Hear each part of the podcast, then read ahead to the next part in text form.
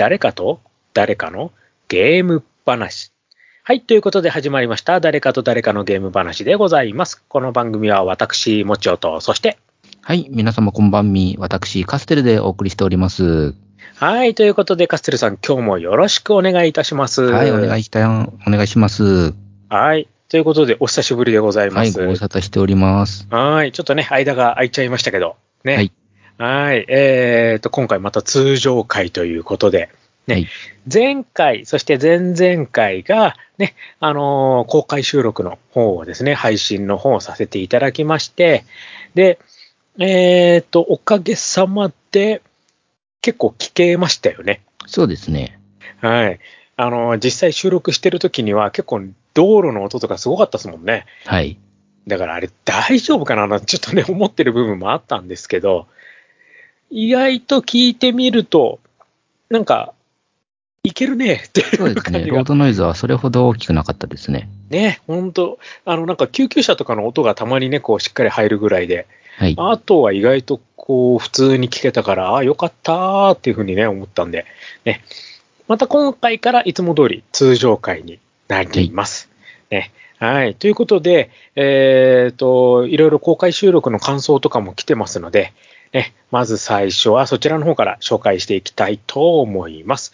お便りコーナーということで、早速行きましょう。今回はですね、いろんなコメントがいろんなところについておりますので、一気はいにそちらの方を紹介していきたいと思います。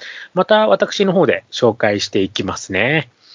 えーと、まずはじゃあツイッターのハッシュタグ、誰々ゲーム話、ね、こちらをつけてつぶやいていただきましたコメントの方、まず紹介していきたいと思います。で、前回の、えーと、配信が2月の7日なので、それ以降についたですね、コメントの方を紹介していきたいと思います。えーと、まず最初はですね、アポロさんの拝聴報告がですね、30、エピソード35、36、37と、はい。全部最新回まで聞いていただけております。はい。本当にありがとうございいつもいつもます。ありがとうございます。本当にありがたいですね。はい。さあ、そしてですね、今度は、えっ、と、こちら、マハリットさんのコメント2月10日分からまず紹介していきましょう。はいはい、えっ、と、誰々ゲーム話第35回のお便りコーナーで、もちおさんとカステルさんも、わナムコワンダーエッグに結構行かれてたと知って、今年2022年はワンダーエッグの開園から30周年になります。よければ2人の思い出話や好きなアトラクションなど聞きたいです。ということで、はい。まずコメントの方いただいております。ありがとうございはい。ます。ありがとうございます。リクエスト来ましたよ。はい。ワンダーエッグ話。はい。どうします？いつそうですね。やります？いつか、あの、ちゃんとコマ作ってやるのもありですね。ありですよね。はい。じゃあ、ちょっとね、あの、今日はね、今回はちょっと申し訳ないですけど、ちょっとね、別のはい。話一つね、したいのがどうしてもあるので、次回か次次回ぐらいでちょっとやりましょうかね。はい。でも、30周年なんですね、ワンダーエッグってそうです。ね。もうそんな経ったんだっていうのが、ちょっと正直な感想だったりもしますけど。はい。ね。カステルさんもね、結構行かれてたって言ってましたもんね。はい。ね。なので、これはまた後日ですね。ちょっとまとめて一気に、ね、ちょっと話していきましょう、これは。はい。はい。で、で続けて、マハリトさんのコメント、今度2月20日分いきます。で、第35回。地上69回でのパックマンの情報をもとに、横浜ランドマークタワーに行ってきました。2月中でのね、開催だったのでギリギリでした。展望台の外の景色も素晴らしく、一通りすべてのゲームを遊ぶことができました。ただ、実際にはナムコの達、あ、で、太鼓の達人が故障していました。ワニワニパニックは元気に動いていました。テーブル筐体の黄色いナムコのボタンがとても懐かしかったです。ということでコメントいただいております。ありがとうございます。はい。あで、りがとうございます。実際写真も載ってますね。そうですね。はい。ね、いろんな、こう、パックマンの写真とか、あと、これ、筐体はスカイキットのテーブル筐体ですね。はい。こちらの方とかも、ちょっと載っておりますけど。いやー、やっぱ、こうやって実際に行っていただけると、私紹介した身としてはすごく嬉しいですね、やっぱね。はい。ね。で、この写真のね、この、この、なんていうんですか？はい。ナムコの NG のね、表紙とかにも使われたこのパックマンのイラストとか、やっぱ懐かしいですよね、こういうのね。そうですね。はい。で、これね、他のメーカーさんもね、こう、こういうふうにね、いろんな昔の作品とか資料とかね、こう展示会やってくれたらね、もっともっと盛り上がるんですけどね。はい。どうなんですかね？これお客さんどれぐらい入ったのかがすごい気になるんですけど。そうですね。今、あの、カプコンでもストリートファイター展をやってるじゃないですか。ええはい。まあ、あの、ちょっと放送、あの、公開、配信公開で配信の時にはもう終わってるかもしれないんですけれども、収録段階ではまだストリートファイター展をやってまして、はい。ど、はい。あれはね、ちょっと自分ね、タイミング的にね、ちょっといけないんですよね。ちょっと、は行ってみたいんですけどね、なんかこう、はい。あれでしょ、いろんなミニゲームとかもあってね、こう自分が波動拳打って、ね、はい。ボーナスステージの車壊せれるとかね、いろいろこう、なんていうんですか、資料的なものとかもあったりとかして、はい。いいなぁとは思いながらも、はいさすがにちょっとタイミングが今回合わなかったので、ちょっといけないんですけど、カステルさんはどうです？いけそうです？そうですね。私もちょっといけそうにないんですよね。えーはいこの辺はね、また行った人の感想をね、ちょっとぜひね、聞いてみたいですね。はい。はい。ということでコメントの方ありがとうございました。はい。ありがとうございました。次がですね、今度は君彦さんの3月3日のコメントになるんですが、はいハッ。シュタグ誰々ゲーム話で、とあるツイートをリツイートしてるんですけど、はい。これ、すごいですね。ルービックキューブ。超高難易度ルービックキューブが発表。はい。これね、今年2022年春に発売予定ということで、一部のパネルは見る角度によって2色に変化し、どちらが正しいのかを考えながら配置していく。はい。意味わかんないですよ。すごいとしか言えなくて、はい。これ見ました？このリンク。そうなんで、本当にすごいなと思いますよね。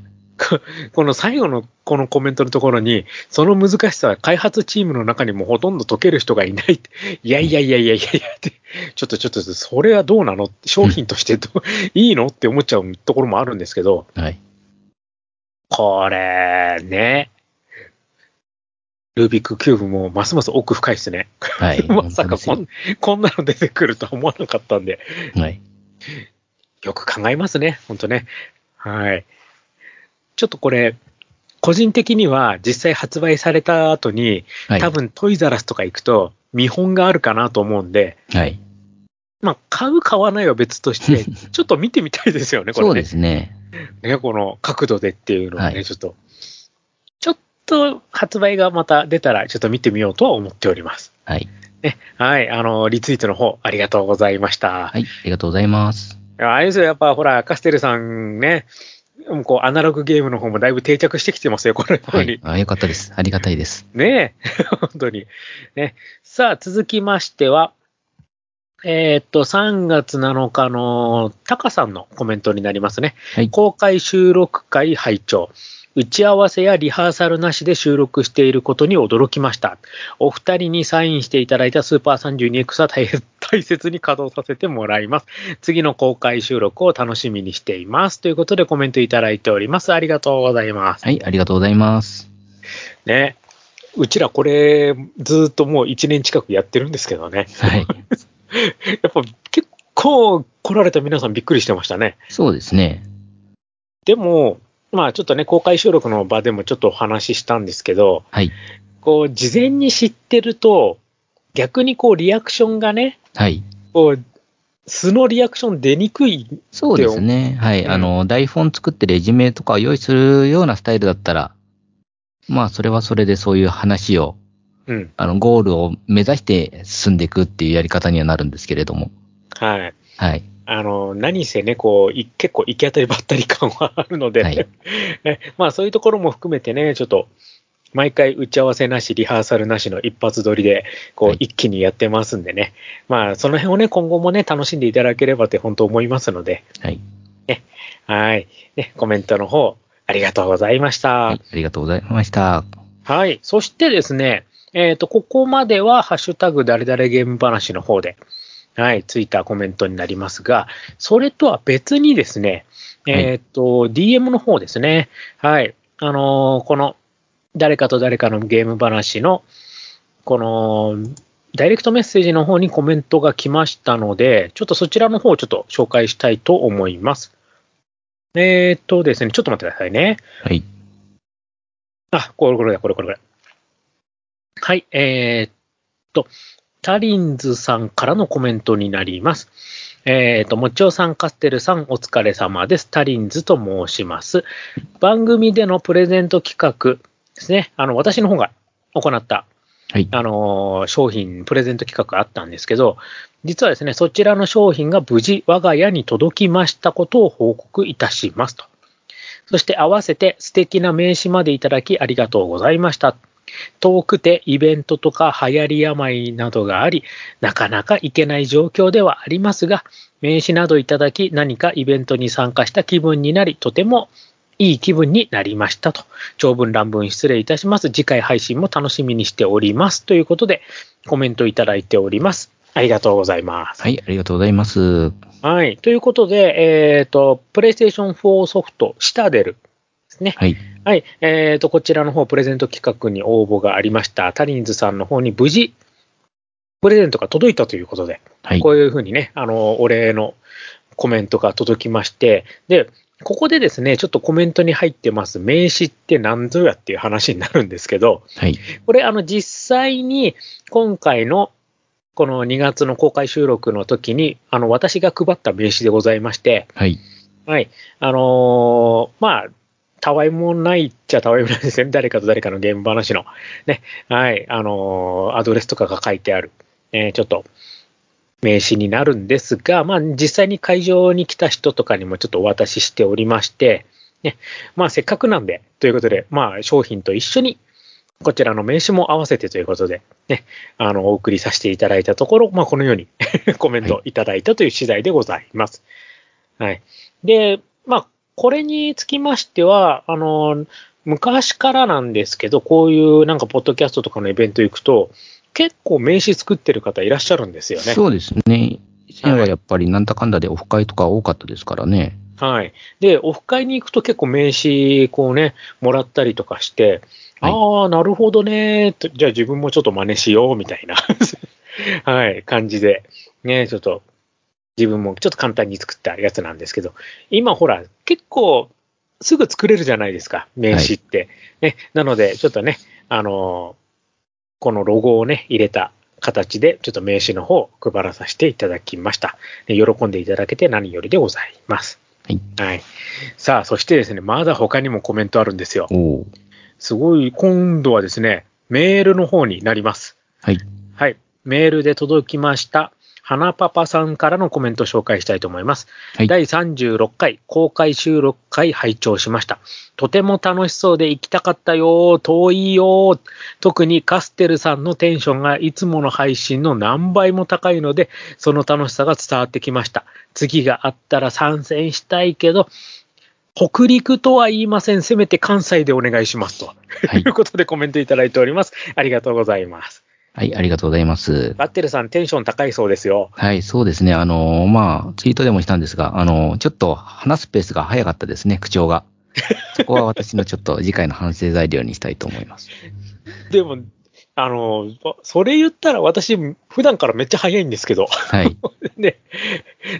そう。いや、でもやっぱね、そういうちょっとね、やっぱ普段と違う環境でやっぱやると、はい。やっぱこういうふうにね、それが伝わるとそうですねいうことで。はい。はいあとはまあ、あの、録音失敗するといけないので、少し声を大きくしてマイクに向かって喋ってたってのもありますけどね。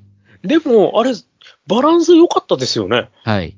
ね、あの、バランス部分本当いじってないので、はい。本当雑音取ったぐらいし、ちょっとね、あの、音声の雑音のところをね、ちょちょってこう、 Audacity のね、あの、いつものやつでやっただけなので、あの位置で正解でしたね。はい 本当はい。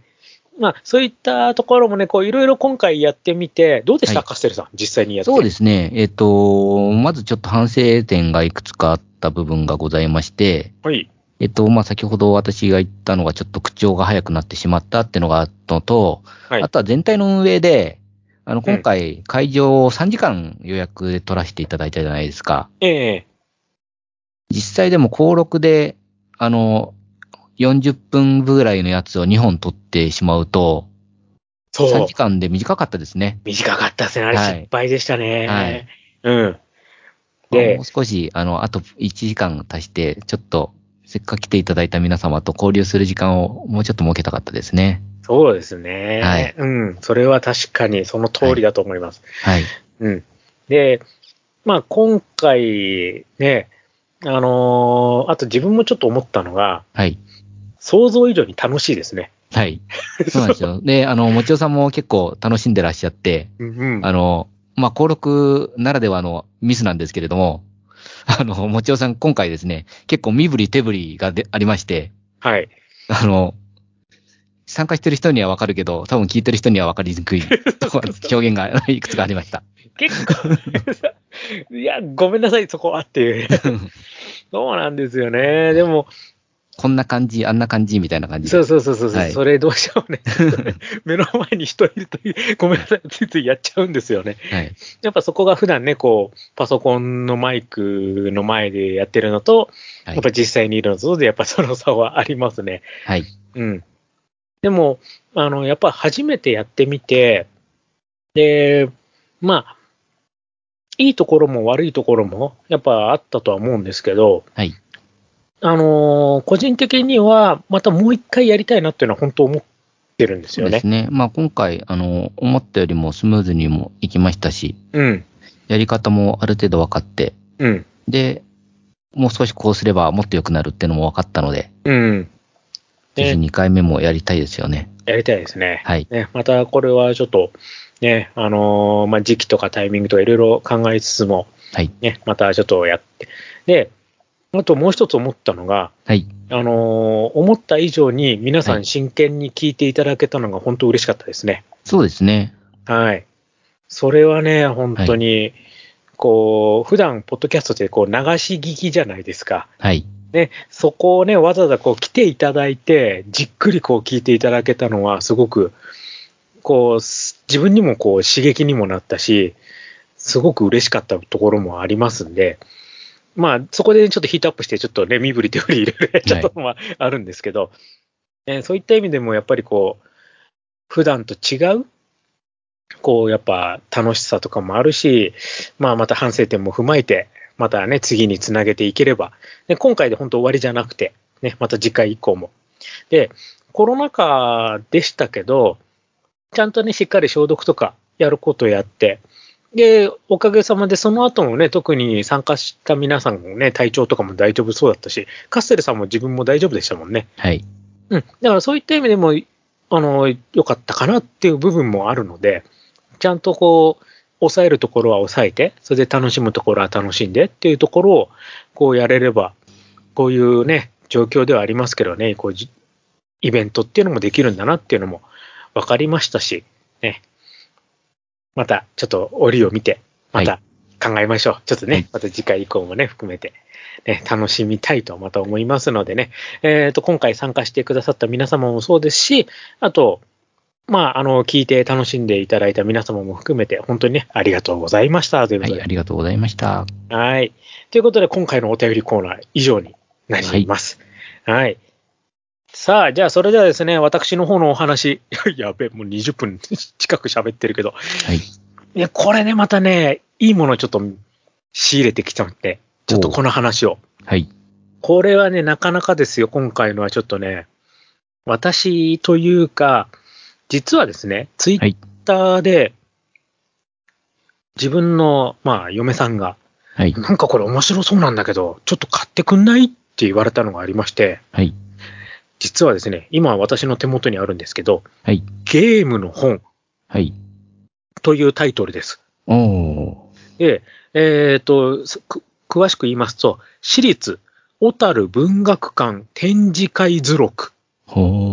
雑誌攻略本同人誌ゲームの本という、これなんですよ。で、これが何かと言いますと、実は北海道のはい。ですね、にあります、小樽文学館っていうところのイベントで、実はゲームの本というイベントをやってるんですよ。うん。で、3月の5日から4月の24日まで。だから今まず、これ配信の時もまだ間に合うんですけど、えっ、と、タイミングとしましては4月24日までの大体1 2ヶ月かなはい。ぐらいやってるものでございます。ちょっとね、場所が北海道なので、ちょっと実際イベントに行くことはできないんですけど、実はその展示会の図録っていうのを通販で買ってきました。はい。で、これがですね、すごいんですよ、この図録が。ちょっとね、表紙に書いてあることちょっと読みますね、簡単に。ドドンとゲームの本が文学館に大集合。同人誌や昔の雑誌などなどということで、攻略本とかゲーム雑誌とか同人誌、これがなんか小樽文学館にいっぱい展示されてるという、そういうイベントです。で、ちょっとペラペラってめくりますと、ひえっ、と、目次のとこ読んできますね。まず、えっ、と、チャプター1、自由な発想で作られたゲーム同人誌。はい。チャプター2、最新情報は任せろ、ゲーム雑誌一覧。そして、チャプター2の中でも特別企画、ゲーム雑誌系統図。これがですね、すごい読み応えがありまして、さらにちょっとチャプター3、プレイヤーをサポートした攻略本の数々、などなど。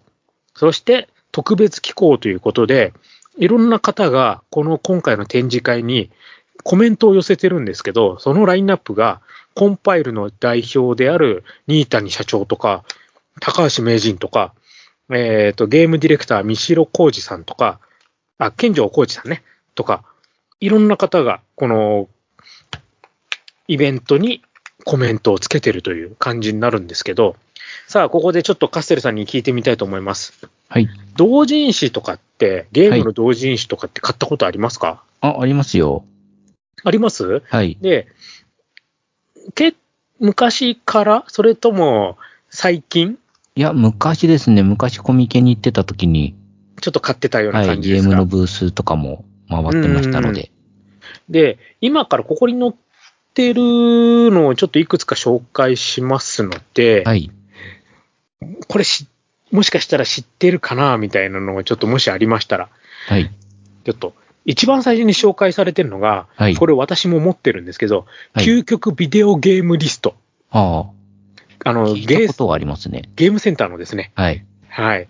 同人サークル AMP グループが発行した同人誌、国内で発売されたビデオゲームのタイトルメーカー発売年ゲームジャンルが50音順2800種類掲載されていると。はあ、すごいですね。ねそういった同人誌があったりとか、はい。あと、じゃあちょっと最近の方行きましょうか。最近の方ですと、えーっとですね、最近つっても、まあ、そんな、あれか、あれでもないか。2014年、セガアーケードクラシックス。アメリカのセガファンであるカート・カラタさんっていう人が書いた同人誌。だからはい海外のとかもね、実は載ってたりとかもするんですね。こんなのがあったりとか、あと昔だと、えーっと、どれだ結構、いろいろと載ってたりとかするんですけど、ね、まあもちろんゲーム系の漫画とかも載ってたりとかして、毎日がゲーム曜日、2016年発行、高田真紀夫さんという人が作った同人誌とか、そういうのが載ってたりとかはい。ですね。あと、まあ、特別に書いてあるのが、ゲームフリークが作成したゼビウス1000万点への解放もうそれが一番有名な同人誌じゃないですかね、やっぱり。ですよね。はい。はい。だからこれがね、ちょっとね、数ページにわたって紹介されてたりとかですね。はいでは続いてゲーム雑誌。いろいろゲーム雑誌言ってきます。読んでたか読んでないかとかをちょっと言ってください。はい。一番最初に載ってるのが月刊コインジャーナル。うん。読んでました？えーっとね、読んではいないですね。さすがにこれ読んでたら私もは い。すごいって思うんですけど、これだってゲームセンターの業界誌ですからね。はい。ですよね。はい。えっと、次がマイコンベーシックマガジン。はい。この辺は？ベーマは読んでますね。はい。ベーマが読んでる。じゃあ、はいログインは、ログインも読んでますよ。じゃあ、テクノポリスは？テクポリも読んでましたね。おー。じゃあ、ポップコムは？ポップコムもコンプティークもそのあたりは読んでましたね。おー、結構いきますね。。はいい。いいですね。じゃあ、ちょっと家庭用の方いきますよ。はい。えっと、ファミマが、はい。ファミマが、ファミマがよりはファミ通でしたね、私は。あファミ通派。はい。ビープは？ビープも買ってました。おー。もともとログイン。ン読んでたので、おー。ログインからファミ通のああ、なるほど。んですね。はい。じゃあ、この辺知ってます？ハイスコハイスコアも知ってますね。知っハイてますか？スコア、ゲーメスト。うん、いいですね、いいですね。その辺も。はい。そんなね、雑誌とかも紹介されてるんですよ。はい。で、マニアックになってくると、はい。これ私知らなかったです。ファミコンチャンピオン。ファミコンチャンピオン？はあ。秋田書店。秋田書店ですね。はい。はい。1987年10月号って書いてありますけど、い、や、これ知らないなっていうのがあったりとか、あと懐かしいと思ったのが、マルカツファミコン。あはい。ね、そんなのが載ってたりとか、はい。あと、ハッカあはい。ハッカーインターナショナルでー、すね。そうです、そうですそこが出してた雑誌とか、はいそ。んなのも載ってるんですよ。これすごくないですか、すごいですね。はい。で、あと、他にも最近の、まあちょっと新しめになってくると、はい。まあ今、今でもあるやつとかが出てくるんですよね。コンティニューとか、はい。ゲームラボ。うん。まああとファミ通とかもそうですよね。はい。あと、まあちょっとなくなっちゃいましたけど、アルカディアとか、はい。あとは、あの、電撃シリーズ？電撃の任天堂64とかとか、あとテックウィンとか、うん。そんなのもあったりとか。で、あと、ニン、ニンドリですね。任天堂ドリームとか。ですね。最近のが載ってたりとかして。はい。で、これが、どういうふうに、その各、なんていうんですか、出版社別にこう雑誌が生まれて消えてったかっていうのの一覧表が載ってるんですよ。矢印、こう振られて。はい。で、これがすごい見応えあって、そうですね。はい。ファミ、あえっ、と、アスキー系、角川系、これ角川系なんていうか、あの、角川の社内分裂とかが書いてあって、そうですね。それによってメディアをありましたね、やっぱり。そうそう。それによってメディアワークスが誕生し、電撃シリーズが発行とか、はい。で、アスキーと角川書店の関係とか言ってうん載ってたりとか、あと徳間書店ですよね。まあファミマガだけじゃなくて、まあいろんなパソコン系統と、あの、家庭用ゲームとかで分かれてくとか、そんなのが載ってたりとかして。あと小学館。小学館は、これゲーム雑誌というか、どちらかというとコロコロコミックとか、はい。そこからゲーム漫画がいっぱい出てくるっていう紹介になってるんですよ。うん。ゲームセンター嵐、ファミコンランナー、高橋名人物語、はいバグってハニー、はいファミコンロッキー、スーパーマリオくんとか書いてありますよ。ね、だからそんなのが書いてあったりとかして、あとソフトバンク系、これがまあいわゆるビープとか、はい。そのあの、マガえっ、と、セガサターンマガジンとかその辺のが流れができてますとか、はい。あと申請者がゲーメスト。うん。これがね、切ないんですよ。途中でこう、休館、はい休館、休館にどんどんなっちゃうんで。そんなのが載ってたりとか。結構ね、だから面白いんですよ、これ。はい。だからこれが実際の会場に行くと、そのずらーって並んで展示されてるんですけど、ちょっとさすがに北海道までは行くことできないので、まあその図録ということで今回取りやすったら、こんな感じでいろいろ載っております。そうだったんですね。はい。これすごいですよ。なかなかマニアックなのが、白白夜処方系とかね、あったりとかして。さっきのハイスコアとかがそうなんですよね。白夜処方で。そんなのも載ってたりとかですね。で、あとは攻略本。まあ、やっぱり一番有名なスーパーマリオブラザーズ攻略本。はい。これが載ってたりとか、ファミコン神剣、うん。奥義大全書ですね。あとは、経文社の大百科シリーズ。ああ、はいはい。はい。あとこれ、わかるから BNN が出してたウィザードリーハンドブック。おー、ウィズですね。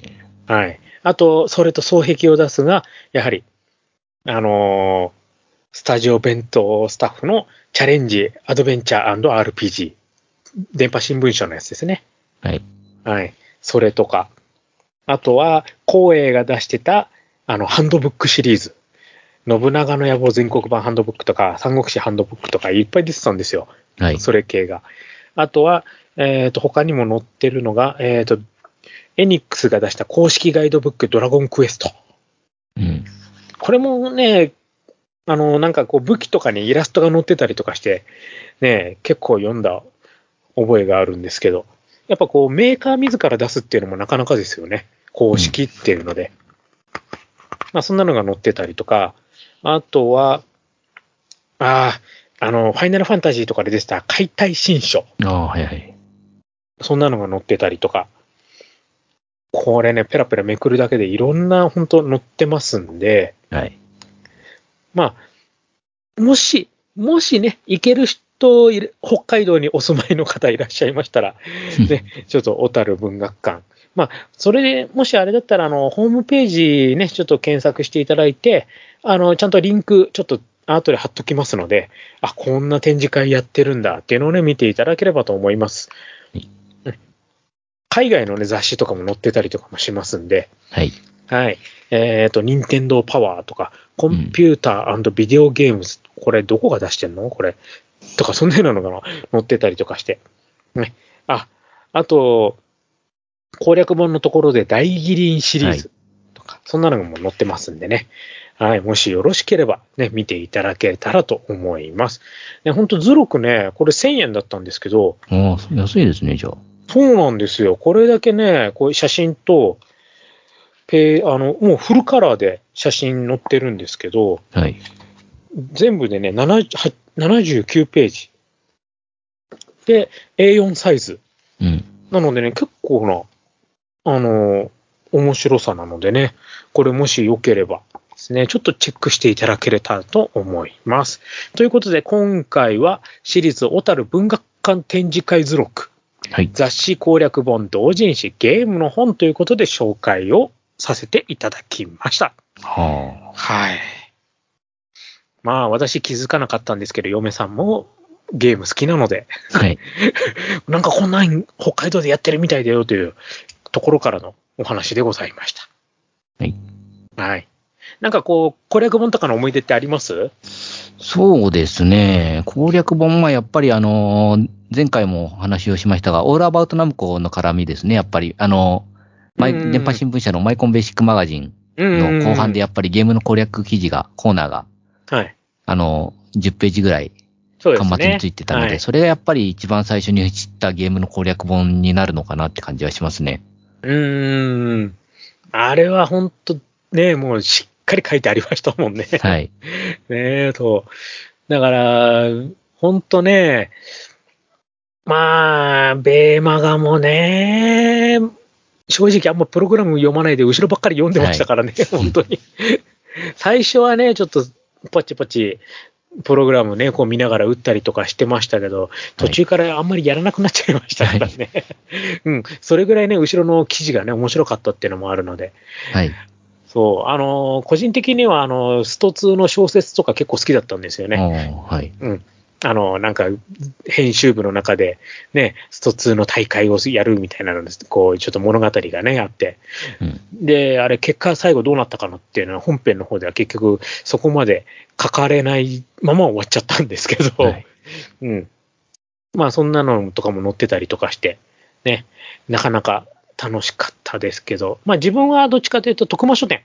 うん。ファミマガが最初に買った、うん、雑誌なので、やっぱりこう、ファミマガからメガドラファン、サターンファン、ドリームキャストファンってずっと徳間書店のを買い続けて、はい。まあ、どっちかっていうとセガ好きだけど、ビープとかじゃなくてそっちだったっていうね、ちょっとこう、うん、脇道っていうふうに言われがちなんですけど、でもね、すごく、うん、思い出深い、やっぱね、ゲーム雑誌っていうのはいろいろと、こう、その時その時でね、こう、思い出がありますんでね。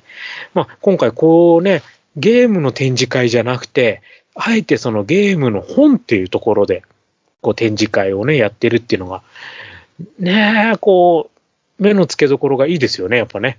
はい。ただ唯一、北海道かーっていう、そこだけがね、本当これ近かったら本当東京とかでやってんだったら絶対自分行ったなって思うんですけど、はい。それがね、ちょっとね、はい、北海道の人、ぜひいてみてください。よろしくお願いいたします。はい。絶対面白いと思うんだよな、これ。羨ましいなというふうにちょっと思ったりもします。ねはい。ということで、今回は、はい、ゲームの本ということで紹介をさせていただきました。はい最後にカステルさんの方から何かありますか？大丈夫ですか？はい、特にないです。大丈夫です。はい。そして、気づきました？前回の配信の時に。はい。最後にちょっと変わってたの。そうですね。はい。はい。ね、あの、以前ちょっと、ね、あの、ゲあの音声データをいただいたって話したときに、はいいやー、でも使えないんですよ、ちょっと間違っててっていうところを話したら、なんと、はい。修正版がやってまいりまして、はい。はい。もうありがたく使わさせていただいてもらってます。ね、前々回からですね、ちょっと使ってますけど。あ、やっぱ、ああいうのつくとなんかすごい番組っぽくなりますね。はい。ちょっと、ちょっと雰囲気が あ、だいぶ変わるなぁなんてちょっと思ったりしたんですけど、ね、そちらの方もね、今後もちょっと使っていきますので、ね、よろしくお願いいたします。はい。ということで、ここまでのお相手は私、もちおと、はい。私、カッセルでお送りいたしました。今回のお話はこの辺で、また次回をお楽しみに。それではまた。失礼します。す。誰かと誰かのゲーム話では、皆様からのお便りをお待ちしております。ツイッターのハッシュタグ、誰々ゲーム話でつぶやいてください。番組内で紹介させていただきます。また、メールでのお便りも募集しています。m, o, c, h, i, o, g, a, m, e, d, a, i, s, u, k, i, d, x アットマーク yahoo.co.jp もちよゲーム大好き DX アットマーク yahoo.co.jp となります。